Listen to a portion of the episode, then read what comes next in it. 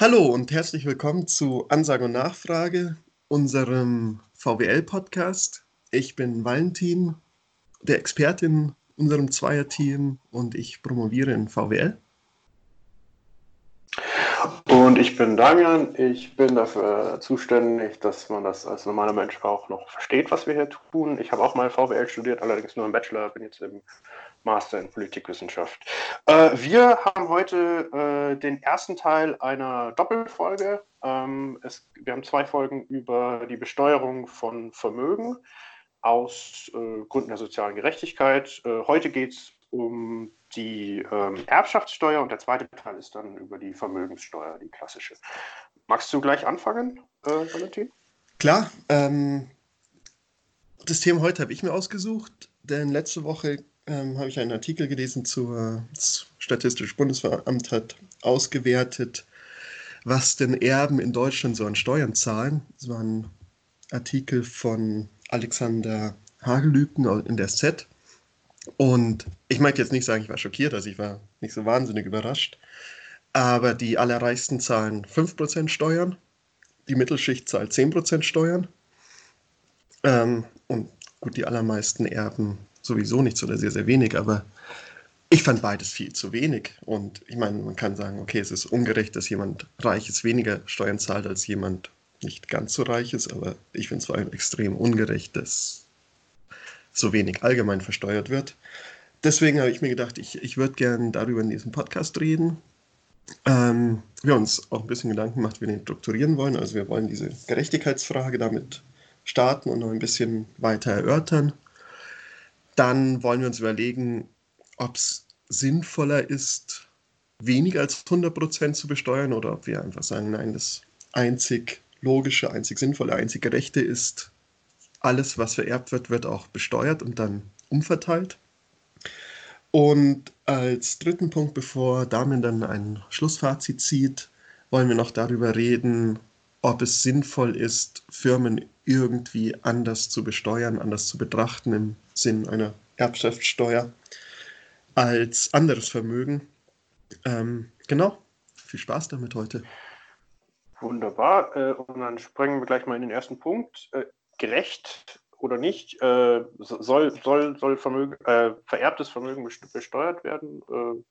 Zu 100 Prozent oder wie auch immer. Ähm, ja, wenn ich die Zahlen höre, dann bin ich auch nicht überrascht, ähnlich wie Valentin. Ich bin allerdings empört. Äh, finde, ähm, wenn, wenn jemand ein, ein, ein sehr, sehr großes Vermögen hat und dann das an, an die Kinder weiter vererbt und dann wird auch noch äh, nur 5 Prozent äh, oder ein sehr geringer äh, Anteil an Steuern gezahlt, dann äh, schaffen wir damit im Prinzip eine, eine Gesellschaft, in der soziale Ungleichheit, Vermögensungleichheit über Generationen hinweg äh, vererbt wird, auch also weitergetragen wird. Das heißt, ähm, es stellt sich ein, dass wir einen, äh, einen Teil der Bevölkerung haben, der reich ist und deutlich, also sehr, sehr viel reicher als, als alle anderen und nicht, weil sie selber so viel geleistet haben, nicht, weil sie Leistungsträger der Gesellschaft sind, sondern einfach, weil die Eltern schon wahnsinnig reich waren. Und dann, finde ich, muss man sich schon fragen, ist, ist das gerecht? Sollte nicht jeder mit den gleichen Startchancen in die Gesellschaft starten? Ähm, und ein, äh, eine, äh, ein Ansatz, wie man das erreichen könnte, wäre zum Beispiel, dass man sagt, wir, wir ziehen einfach beim Tod einer Person das komplette Vermögen ein als Staat.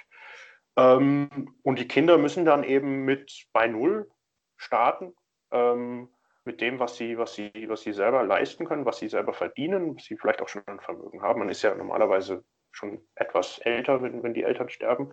Ähm, und zum anderen, also der, das wäre der eine Punkt, dass man sagt, man nimmt was weg als Staat. Der andere Punkt wäre, der Staat kann, das ist ein Haufen Geld, mit dem kann man auch was anfangen. Und das kann man in, investieren in, in, äh, in die Bekämpfung der Ungleichheit. Das eine wäre das klassische so Sozialleistungen, also so die, die die Ungleichheit in der Gegenwart bekämpfen. Das andere wäre, man investiert in die Zukunft, in Bildung, in Kindergärten, also so in die nächste Generation. Man würde dann vererben, aber, also in Anführungsstrichen vererben, aber nicht mehr an die Kinder, sondern an die Gesellschaft. Das heißt, äh, wenn ich sehr reich bin und sterbe und der Staat zieht mein komplettes Vermögen ein und setzt das dann ein für äh, Investitionen, wenn man will, in die, in die nächste Generation, dann habe ich auch was vererbt, aber eben nicht nur an meine Familie, an meine Kinder, sondern an die Gesellschaft als Ganze und es profitieren alle äh, gleich davon. Ähm, was genau. wir Klimawandel noch ganz kurz, weil wir es immer wieder ansprechen, das ist das Thema im, im Moment. Ähm, das wäre so ein anderes Zukunftsthema, wo man sagt, da braucht man einfach sehr viel Geld als Staat und da muss man auch Geld investieren. Das wäre sowas, so eine äh, gesellschaftliche Generationenherausforderung, die man auch mit, mit dem Geld dann angehen könnte, zum Beispiel. Ja, äh, hast du da noch was hinzuzufügen? Andere Perspektiven vielleicht auch?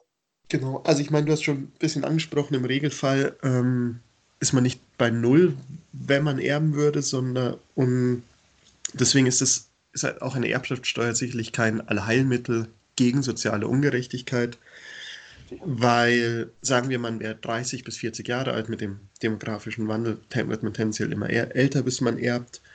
Ähm, hat man also quasi schon die ganze Ausbildung genossen und es wird sicherlich weiterhin so bleiben, dass reichere Leute sich ähm, mehr bessere Schulen leisten können, bessere Nachhilfelehrer, mehr Nachhilfestunden und ähm, genau, also deswegen diese totale Gerechtigkeit äh, gibt es sowieso nicht, aber ich, ähm, man wird sicherlich auch noch danach eine gewisse Ungleichheit sehen. Allerdings hat der Staat eben die Möglichkeit, durch Kitas und dergleichen für, für etwas gleichere Startchancen zu sorgen. Und das andere Argument ist, glaube ich, sicherlich, dass man hat nichts dafür geleistet für das, was man erbt. Da kommen später auf verschiedene Punkte, aber sagen wir, man erbt eine Firma, dann hat die vielleicht die, die Mutter gegründet.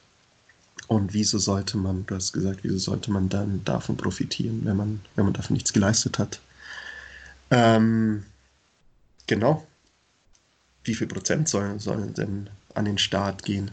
Ich bin da ein ganz großer Freund davon zu sagen, 100 Prozent.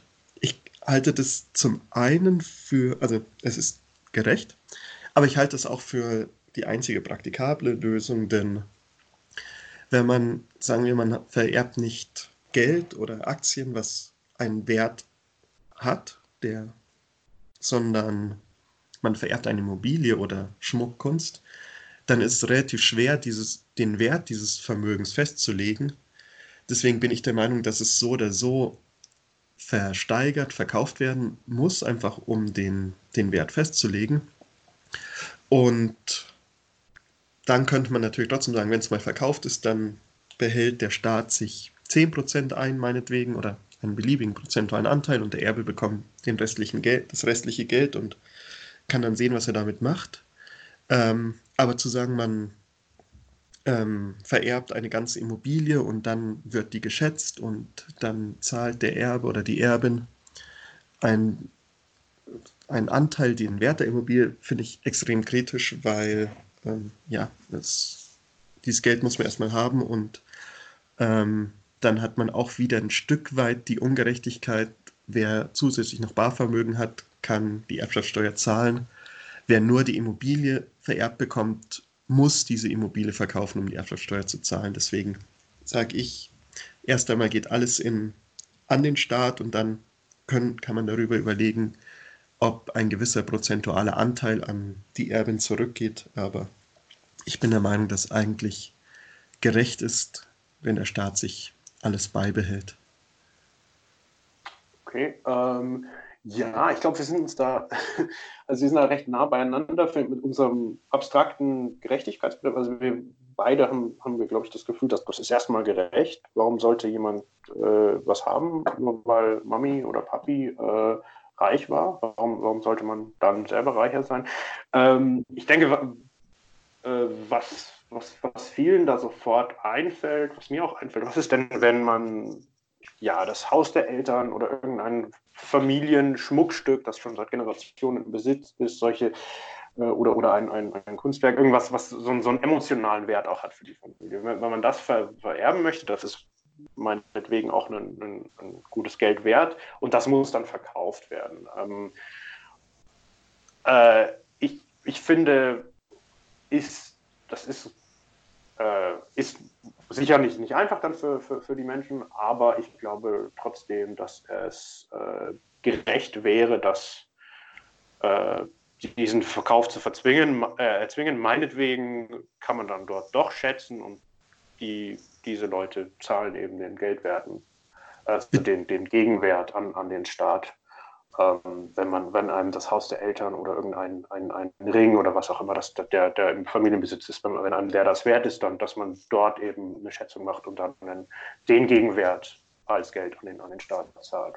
Guter Punkt, äh, stimme ich dir auch voll zu. Ist ja auch gar nicht gesagt, dass man als Erbin die Sachen nicht kaufen kann, die Gegenstände, die man normal vererbt bekommen hätte. Also Frage ist, müssen wir uns jetzt nicht festlegen, ob der Staat Gegenstände versteigert oder wie er sie verkauft.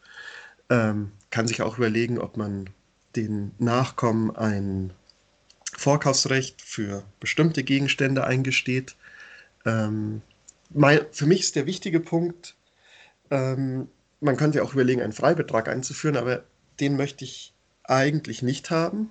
Zum einen ist da wieder das Gerechtigkeits, der Gerechtigkeitsaspekt, dass Personen, die etwas erben würden, bevorzugt werden gegenüber Personen, die nur Schulden erben würden oder gar nichts erben würden. Und zum anderen glaube ich, dass jeder Freibetrag potenziell ein, ein Schlupfloch ist ähm, für für, um Erbschaftssteuer, die Erbschaftssteuer zu umgehen. Es, die 100 Pro radikale Lösung, alles wird zu 100% vererbt, wird es wahrscheinlich nicht geben, eben wegen diesem emotionalen Wert. Aber man sollte diese Ausnahmen doch so, so weit reduzieren wie nur möglich. Mhm.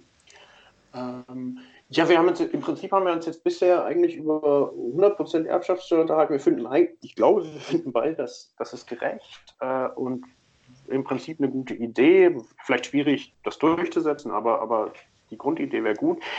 Äh, lass uns doch mal so ein bisschen in, in so x Prozent Erbschaftssteuer, also ob das 10 Prozent sind oder 70 Prozent, ähm, ich glaube, das ist, ist nicht so entscheidend für, für die grundsätzliche Idee. Ähm, das heißt, also man, man, man, das ist, was jetzt passiert, man, man, wenn eine Person stirbt, wird, wird äh, das Vermögen geschätzt. Äh, ist natürlich einfach, wenn es ein Geldvermögen ist, aber wenn's, auch, auch wenn es Haus, Kunstwerk, Aktienbesitz ist, dann wird da versucht, einen Wert festzustellen und dann muss diese Person einen, einen Anteil davon abrichten an den Staat, also der, der, der Erbe, die Erbin. Ja. Und ähm, ja, ähm, wir finden es beide, glaube ich, nicht wahnsinnig gerecht. Ähm, besser als gar nichts. Besser als wie es jetzt ist, besser als die vielen Ausnahmen, die es momentan Klar. gibt. Also, wenn wir sagen, es gibt x Prozent, dann würden wir wirklich auch wieder sagen, vom ersten Euro an, ohne ja. Freibetrag, ohne Ausnahmen, einfach sehr rigoros, aber dafür halt vielleicht ein, also ein Prozentualwert, der unter 100 liegt. Mhm.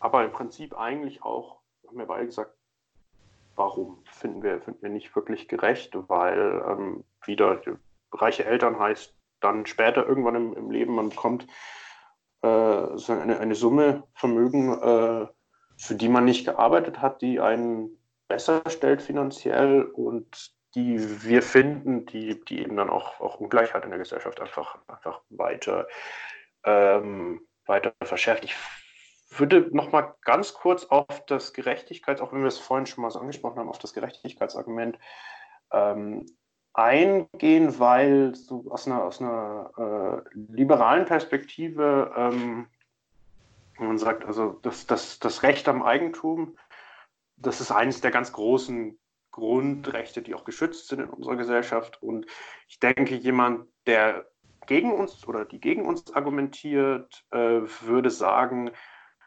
ähm, ich habe die Freiheit, über mein Eigentum frei zu verfügen und auch über meinen Tod hinaus. Äh, zu sagen, ich möchte das an meine Kinder vererben oder an irgendeine äh, Stiftung äh, oder an, an einen guten sozialen, äh, an, an einen, einen, sozialen Verband oder wie auch immer. Aber das sollte die, das Individuum selber entscheiden. Ich glaube, das wäre so das Gegenargument, das, das gebracht werden würde von, von, äh, von, von Leuten, die, die auf einer klassisch liberalen äh, Linie sind. Hat im Prinzip auch was für sich, aber für mich ist es in Ordnung zu sagen, das Recht am Eigentum ist kein Recht, das über den Tod hinausgeht. Ich finde, äh, ich finde, es ist gerecht, wenn die Person damit nichts mehr anfangen kann mit diesem Eigentum, wenn, wenn sie tot ist, dass sie dann ähm, dieses, äh, dieses, dieses, dass das, dieses Recht dann verlischt, dass dann der Staat sagen kann, das ist jetzt, das gehört jetzt der Gesellschaft. Man, ich glaube, wir kommen dann damit auch schon wieder so ein bisschen in Richtung, äh, es wird Leute geben, die versuchen, das zu umgehen, wenn man 100% Erbschaftssteuer hat. Du kannst dein, äh, kannst dein Vermögen ohne Probleme stiften äh, an eine NGO, an ein Museum, wie auch immer. Äh, du kannst versuchen, es an deine Kinder zu verschenken. Ähm, ich glaube, dann wird es ein bisschen komplizierter, aber ähm, wenn wir sagen, naja gut, wenn die Person wirklich der Meinung ist, ich, der Staat soll es auf keinen Fall bekommen. Und ich gebe es in einem Museum, also ich habe meinetwegen irgendwie eine Kunstwerk, eine Kunstsammlung oder so und gebe die an ein Museum meiner Wahl oder ich habe äh, Geld, Aktienvermögen und verschenke, äh, verschenke das an an Brot für die Welt oder irgendeine andere äh, NGO, dann wäre das wahrscheinlich okay. Ist auch ganz schwierig, das. Denke ich nicht, ehrlich gesagt. Also ich nicht? denke, mhm. diese, diese Erbschaftssteuer kann nur damit einhergehen, ähm, wenn du Schenken verbietest. Also wenn du auch auf Schenkung mhm. 100% machst.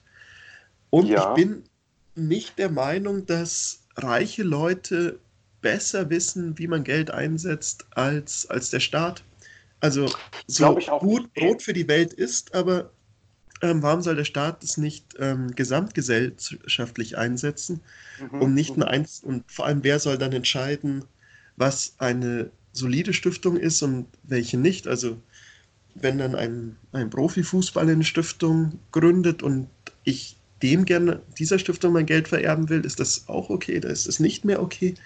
Ähm, aber ich finde einfach, das ist wenn, wir, wenn wir sagen, man hat keinen Nutzen mehr, wenn man tot ist und man hat das Recht, mit seinem, auf sein Vermögen umzu, mit seinem Vermögen umzugehen, ist, ist dann verwirkt, finde ich, gehört auch dazu, dass man nie kein Recht mehr hat, was mit diesem Geld in Anführungszeichen Sinnvolles getan werden soll, weil man sich dann auch wieder über jemanden stellt, der mehr Geld, äh, der, der kein Geld zu vererben hat. Und was ich noch ganz kurz sagen möchte, ähm, für mich ist so das Grundliberale ja, alle sollten die gleichen Startchancen haben.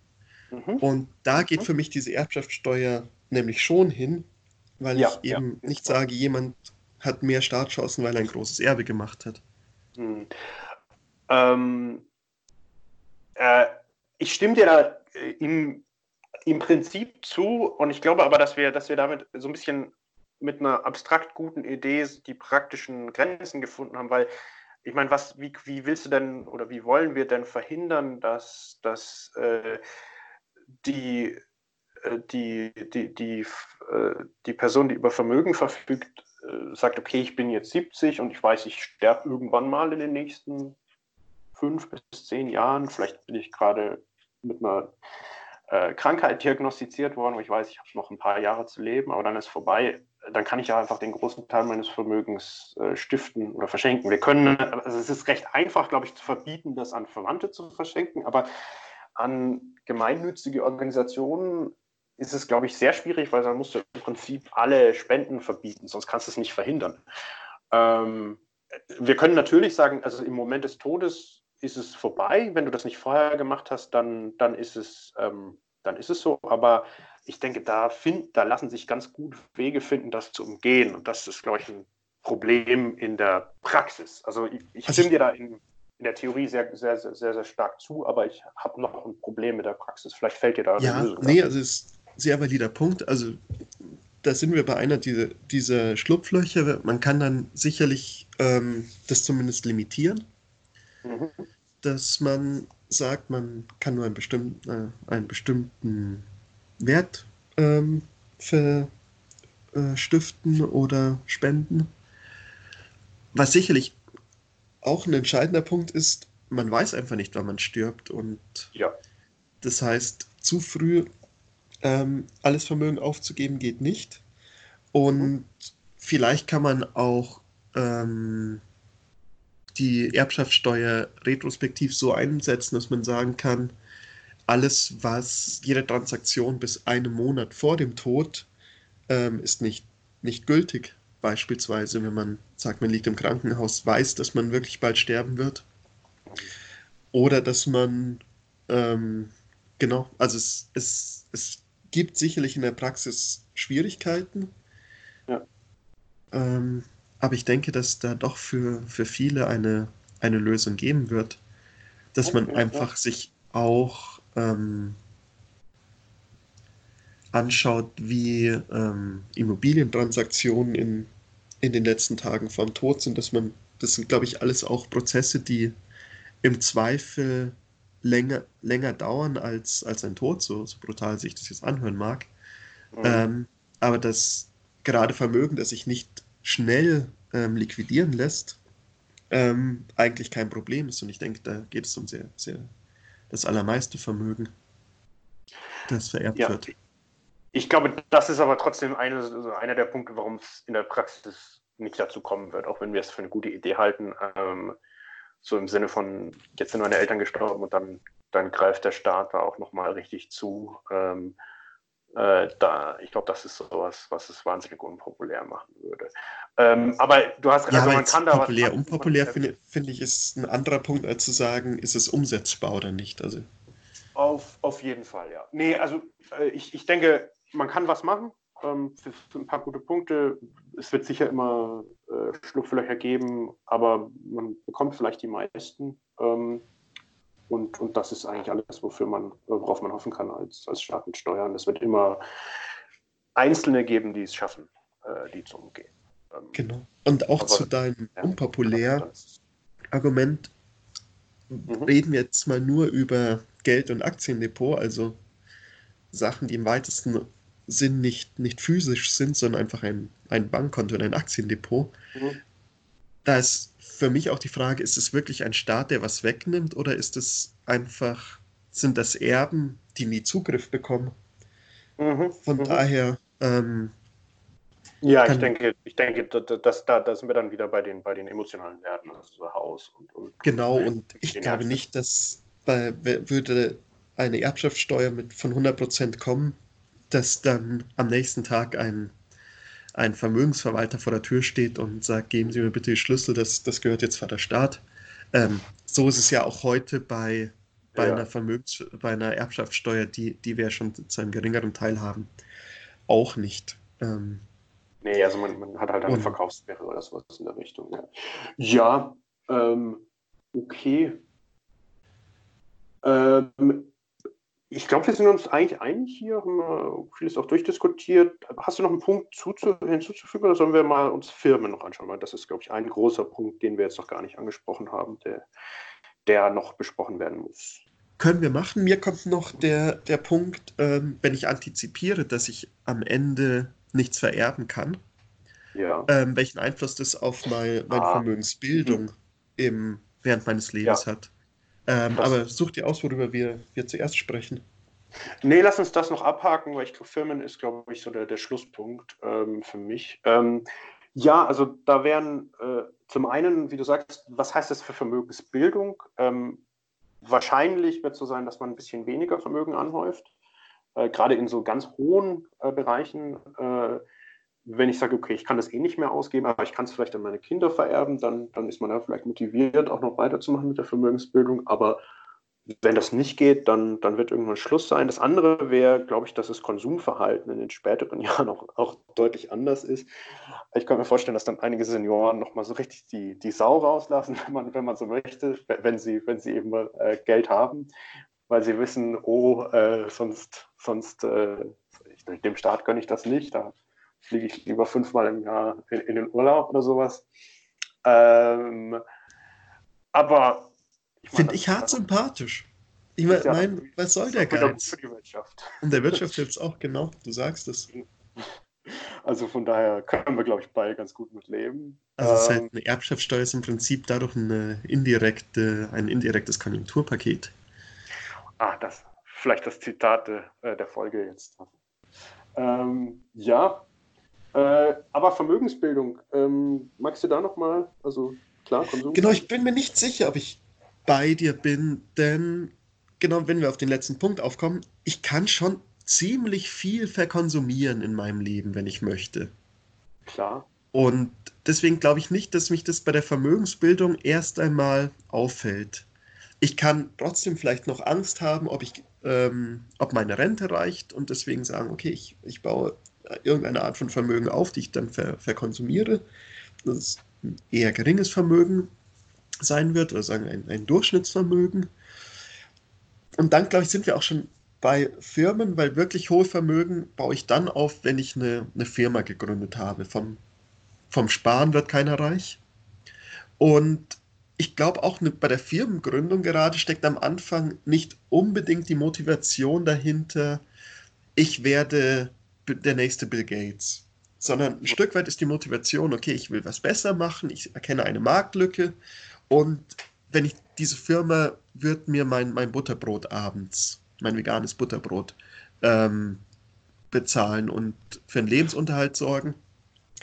Und eine Befürchtung, die ich dann höchstens sehen könnte, ist, dass der Manager nicht sagt, okay, ich entwickle weiter oder ich verbringe 80 Stunden die Woche in dieser Firma, ich arbeite bis aufs Blut, mhm. sondern dass er sagt, wenn sie eine gewisse Größe erreicht hat, dann, dann reicht mir das. Und das sehe ich ehrlich gesagt auch nicht so problematisch, weil es dadurch dann immer wieder für neue Personen die Möglichkeit gibt, eben in diese Lücke reinzustoßen, wo, wo nicht investiert wird. Und Außerdem haben wir natürlich auch genügend Firmen, die ähm, Aktiengesellschaften sind, wo es dann einfach Aktionäre geben wird, die weiterhin einen Anreiz haben, in, zu investieren, ähm, oh. damit ihre Aktien für die Rente ähm, nicht zu sehr an Wert verlieren. Deswegen, also ich, ich finde dieses Argument, dass dann ist niemand mehr produktiv, weil man nichts vererben kann. Ich glaube, dafür ist auch das Erben an sich es mag eine gewisse Rolle spielen, aber jetzt nicht so die große, den großen Nutzen bringt wie ein, ein schönes Leben. Und im Zweifel entlastet es auch, auch Leute, dass sie halt sagen können, okay, ich kann ein bisschen mehr auf mich schauen. Ist, äh, viele tun es wahrscheinlich eh schon, anderen hilft es vielleicht sogar. Ja, Okay, ja, das ist doch ein, ein, schöner Schlusspunkt hier. Du hast auch schon zu Firmen ein bisschen übergeleitet, so mit den. Genau, und jetzt grätsche ich nochmal voll dazwischen. Klar, ähm, klar, Struktur verbraucht das. Genau. Ähm, genau, wir haben über Geld, über Aktien geredet. Du hast ein bisschen über ähm, Kunst und Schmuck ähm, angesprochen. Haben gesagt, okay, Schmuck, wenn er nicht zu wertvoll ist, kann man ihn sich vielleicht auch, auch selbst kaufen. Kunst kann in öffentliche Museen gehen. Ähm, alles super cool. Aber die eigene Immobilie, was ist mit der, was mit dem Elternhaus? Ähm, wo man auch einen emotionalen Wert ha mhm. haben kann, wo man vielleicht auch sagen muss, okay, so ist Leben, das ver verlierst du halt dann mal. Ja. Ähm, aber vielleicht ist ja auch eine Immobilie, die deinen Eltern gehört hat, aber in denen du lebst und für die du Miete gezahlt hast. Ähm, was machen wir denn damit? Ähm, naja gut, also ich finde, äh, von der, eigentlich ist das, ist das Argument auch kein anderes wie für alles andere. Ähm, sagen wir, du hast da nicht gelebt, dann ist es für dich ein Haus mit emotionalem Gegenwert und dann musst du es halt rauslösen. Dann musst du, hast dann ein Vorkaufsrecht, du musst es halt dann zu einem Marktwert kaufen vom Staat. Und wenn du dir das leisten kannst, gut, dann ist das in dem Sinne auch kein Problem. Das, das Geld wird natürlich wehtun, aber wenn es dir das wert ist, dann, dann, dann zahlst du das. Wenn jetzt äh, der Sohn oder die Tochter im Haus der Eltern lebt, zu einer Miete, vielleicht auch ohne Miete, dann ist das für mich ein Fall, in dem, äh, da profitiere ich davon, dass meine Eltern Geld hatten. Also das ist von der Struktur her kein anderes Argument, als zu sagen, warum soll ich nicht das Aktienpaket meiner Eltern erben? Ich habe hier, äh, ich, ich, ich ziehe hier Nutzen aus, äh, aus dem Reichtum meiner Eltern, der in dem Sinne nicht gesellschaftlich nicht gerecht ist. Und äh, wenn ich da unter Marktpreisen wohne, wenn ich zu Marktpreisen wohne äh, als Miete, dann kann ich das auch, ähm, dann kann ich ja das auch ganz, dann kann ich das auch woanders tun. Natürlich dieser vielleicht auch Mieterschutz einfach. Äh, zu sagen, man kann die Leute nicht einfach rausschmeißen. Genau. Das ist ein guter Punkt, haben wir, gibt es in dem Sinne wahrscheinlich eh schon, äh, also den Mietvertrag einfach weiterlaufen lassen, muss man halt gucken, dass man so einen Vertrag hat dann. Äh, und wer das dann kauft, muss halt an dich weitervermieten. Dann wäre das, dann wäre das, dann wäre das in dem Sinne kein, kein Problem. Ähm, schwierig ist es sicher für Leute, die sozusagen, äh, die dieses Haus gerne hätten, sich aber nicht leisten können. Ähm, genau, äh, ich meine, es gibt viele Sachen, die ich gerne hätte, aber ich mir nicht leisten kann. Ja. ja. Ähm, nee, passt. Lass über Firmen ja. reden. Okay. Ähm, Firmen. Ähm, die Leistungsträger unserer Gesellschaft, die Unternehmer Deutschlands, die sich da, wenn äh, die, die Unternehmerin, die baut sich ihr, ihr, ihr, ihr Familienunternehmen auf, tut richtig was für, für, für, die, äh, für den Ort, in dem sie lebt, für die, für die lokale Wirtschaft beschäftigt, äh, haben wir 300 Leute, zahlt da gute Behä Ge Gehälter, die, die fertigen irgend, irgendwelche äh, Maschinen für den Weltmarkt, exportieren die, ähm, sind da konkurrenzfähig ähm, und jetzt stirbt die mit 55, weil sie so viel gearbeitet hat, an einem Herzinfarkt. Dann kommt der Staat, schnappt sich das Unternehmen, verkauft es an, an die chinesische Konkurrenz und dann ist vorbei mit den Arbeitsplätzen. Was, was tun wir da? Ich glaube, das ist so der, der, der, das Schreckgespenst, dass, dass da jemand, der gegen uns argumentieren möchte, an die Wand malen könnte. Ähm, ja, äh, hat natürlich eine, emotionale Durchschlagskraft, auch äh, dieses Leistungsträgerargument, dass man sagt, ah, da hat jemand richtig was für die Gesellschaft, für die Wirtschaft, für den Staat auch getan und dann, äh, dann ist man noch so undankbar, wenn die Person gestorben ist, dass man das alles einkassiert.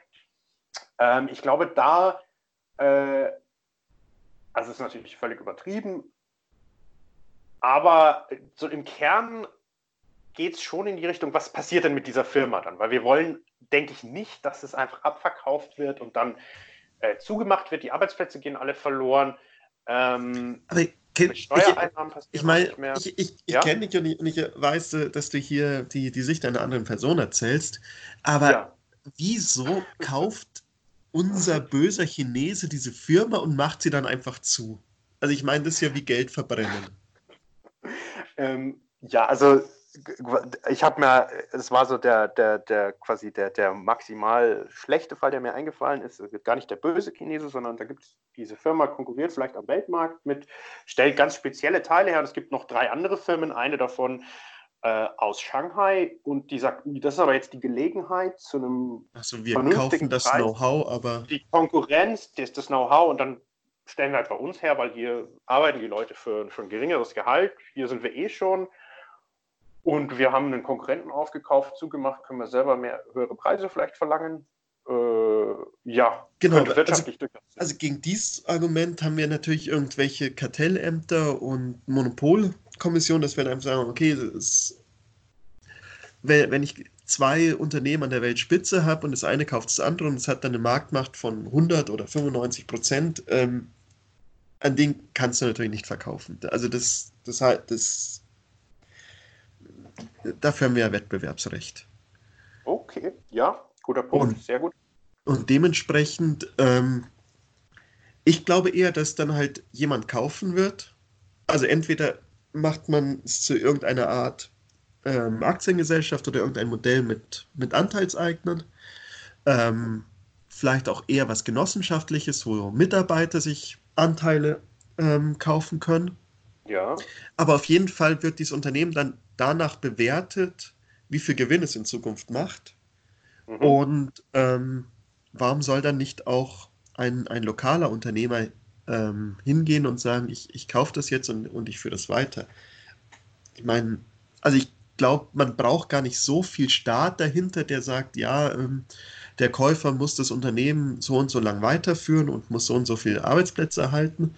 Äh, muss er vielleicht gar nicht. Vielleicht müsste er einfach nur einen Betriebsrat stärken und mhm. sehen, dass ein produktives Unternehmen einfach verkauft werden kann. Der Staat so ein bisschen davon ähm, profitiert, aber auch die Person, die das Unternehmen kauft, wenn sie es weiterentwickeln kann, einfach ähm, auch ein florierendes Unternehmen hat, aus dem ja, sie auch, auch Gewinne erzielen kann.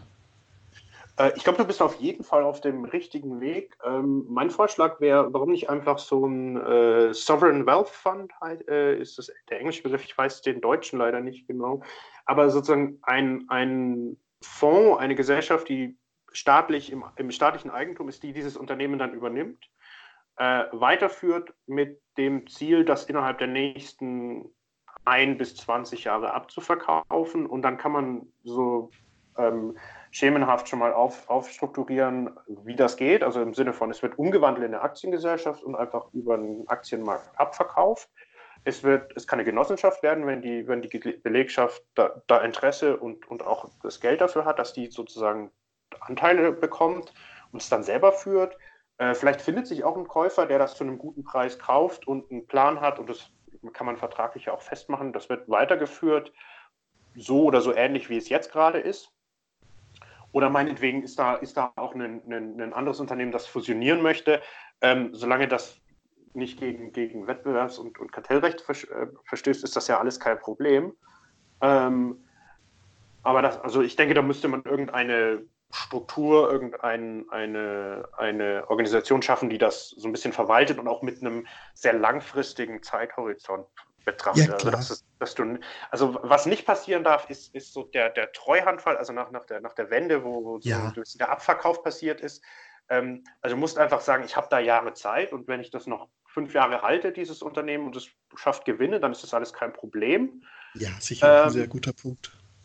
Ähm, ich denke, ein bisschen problematisch ist es, wenn es Familienunternehmen sind, die so am, an der Grenze der, der, der Rentabilität arbeiten. Die sagen, ich war, da kenne ich mich leider nicht gut genug aus im, in, der, in der deutschen Unternehmenswelt, wie viele das sind, die sagen, also wir machen hier Renditen, die sind unterm Kapitalmarkt ein, ein paar Prozent, vielleicht leicht negativ oder ganz oder, oder bei null kommen wir raus im Prinzip, aber wir führen eben dieses Unternehmen, weil das ist das Familienunternehmen, wir beschäftigen hier ein paar hundert Leute ähm, und dafür findet sich dann eventuell kein Käufer. Da müsste man dann, dann sagen, okay, ähm, dann wird es von dieser Gesellschaft gehalten und versucht, rentabel zu machen. Und muss man dann irgendwie sagen, okay, wir, wir machen hier einen extrem langen Zeithorizont, ähm, äh, meinetwegen 20 Jahre. Vielleicht sagen wir auch, hm, sind, ist es, ist es ein, ein Geschäftsmodell mit Zukunft? Ähm, kann man es kann retten? Kann man es umstrukturieren? Kann man es reformieren? Muss ein bisschen was investiert werden vielleicht auch?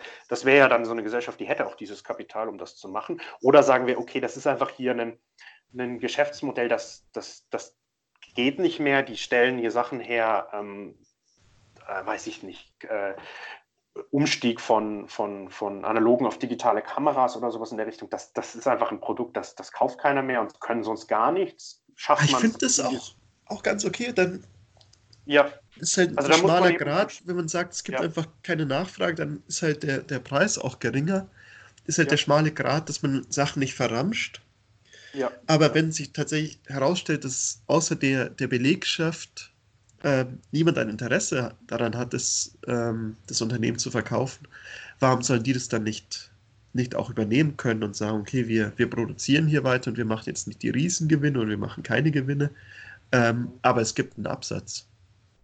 Und dass man sagt, man macht dann eine, eine, so eine ähm, nach Genossenschaft und man, man bietet der Belegschaft einen extrem guten Deal an. Ihr könnt es für ganz wenig Geld, könnt ihr euch da einkaufen. Oder wir geben es euch zu null, zu, zum symbolischen Euro oder so. Und dann genau, und dann wird man immer noch sehen, ob es nicht jemand anderen gibt, der sagt, ja. okay, ähm, ja, steige ich hier ich, ein. Ich kaufe das Ganze auch für 1000 Euro und dann, ja. dann sieht man schon, wo der Wert tatsächlich ist. Also ich meine, ähm, nicht alles, was vererbt, ich denke, bei Häusern ist es genauso, dass du nicht alles, was du vererbst, mal, damit wird der Staat Millionen oder Milliarden machen. Ist dann auch so, dass sicherlich auch Häuser, die ich meine, wir, wir haben riesigen Leerstand in, in weiten Teilen Deutschlands, dass wenn so ein Haus verkauft wird, dann muss der Staat halt auch ähm, das abreißen oder das renovieren oder wie auch immer oder halt auch für, für wenig Geld weiterverkaufen. Aber ich denke, ähm, für alle, das sind alles Sachen, wofür es einen Markt gibt. Ja. Ja, und also für mich, was da das Entscheidende ist, ist tatsächlich, also man braucht eine geeignete Struktur und da habe ich jetzt diesen Sovereign Wealth Fund ja, oder wie man das auch nennt, also so eine Behörde, so eine Organisation, semi-staatlich, also 100% staatlicher Besitz, aber nach äh, der Logik des Marktes. Also es muss wie eine Firma operieren und gleichzeitig mit dem Auftrag sehr, sehr langfristig zu denken. Ähm, also ich, ich muss nicht die Sachen innerhalb von einem Monat, nach, nachdem der Tod, das Erbe eingetreten ist, verkaufen, sondern ich kann mir auch 20 Jahre Zeit lassen, wenn das Sinn macht aus wirtschaftlichen Gesichtspunkten. Ich glaube, damit hätten wir das eigentlich im Prinzip gelöst. Also ich denke, da werden ja. die meisten Fälle werden damit abgedeckt, auch zu einem sehr gesellschaft, also so sozialverträglich und in, auf eine Weise, die, die, wo die Gesellschaft am Ende besser dasteht. Ja. Bin voll bei dir. Magst du zusammenfassen? Kommen wir zum Ende. Äh, kommen wir zum Ende. Ich glaube, wir haben einiges abge äh, ähm, äh, abgehakt. Äh, stellt sich bloß noch die Frage: 100% Erbschaftssteuer, äh, Kommunismus oder kapitale Idee? Ich glaube, wir haben beide gesagt, eigentlich kapitale Idee, finden wir, finden wir beide richtig gut. Und warum? Äh, zum einen ist es gerecht. niemand sollte vom Reichtum der Eltern so profitieren, dass er oder sie am Ende besser dasteht als andere Menschen. Äh, zum anderen, äh, es macht vieles einfacher, wenn man 100% des Vermögens ein, ein, einzieht. Das ist administrativ doch deutlich besser durchzuführen als irgendwie x Prozent Erbschaftssteuer. Ähm, es gibt, gibt, weniger Raum für, für, für Schlupflöcher und so weiter. Es wird ein paar Schlupflöcher geben, aber wir haben verschiedene Arten und Weisen diskutiert, wie man dem äh, zumindest zu einem gewissen Grad beikommen kann. Man wird nicht alles abdecken können, aber einen großen Teil, und das ist alles, was man mit einer Regulierung oder mit einer Steuer erreichen kann. Äh, und der große Punkt, den wir am Ende noch diskutiert haben, waren Firmen. Was passiert mit einer Firma, mit einem Familienunternehmen, nachdem äh, die Eigentümerin stirbt? Und ich glaube, wir haben da äh, verschiedene Arten und Weisen auch aufgeführt und dann am Ende diese, diese Idee des, des, des, des Fonds, der Behörde, die das verwaltet und dann weiterverkauft, weiterführt, an die Belegschaft übernimmt oder es in irgendeiner Weise ähm, wieder in den Markt, in die Wirtschaft einbringt. Ähm, und ich glaube, wir haben am Ende beide gesagt, also mit diesen Ideen, die wir diskutiert haben, wäre das durchzuführen und es wäre auch ein Schritt äh, in Richtung mehr soziale Gerechtigkeit, weniger Vermögensungleichheit in Deutschland. Äh, ja, äh, sollte, sollte gemacht werden. Ähm, mal schauen, ob wir das in ein paar Jahren haben. Ähm, gut, äh, in dem Sinne, äh, das ist das Ende unserer äh, ersten Folge zur Vermögensungleichheit in Deutschland. Wir haben jetzt die Erbschaftssteuer diskutiert. Nächste Folge äh, seid ihr hoffentlich wieder dabei, wenn wir über die Vermögenssteuer an sich, also die, die, die klassische Vermögenssteuer diskutieren. Ähm, auch da haben wir wahrscheinlich ein paar interessante Sachen zu sagen. Bis dahin äh, gebt uns eine Bewertung, wo auch immer ihr uns hört. Schreibt uns an ansage und nachfrage at gmail.com, äh, falls ihr Ideen habt für Themen, falls die, euch irgendwas nicht passt. Weil, äh, ja, äh, jede Frage, Wünsche, Fragen, Wünsche, Anregungen, äh, meldet euch bei uns. Und wir haben auch einen Twitter-Account. Ähm, magst du den kurz nochmal promoten? Ansage und Nachfrage. At Ansage, großes N. Wunderbar, da, da, da, da könnt ihr uns, äh, da findet ihr uns auf Twitter und bis zum nächsten Mal. Tschüss. Adieu, bis bald.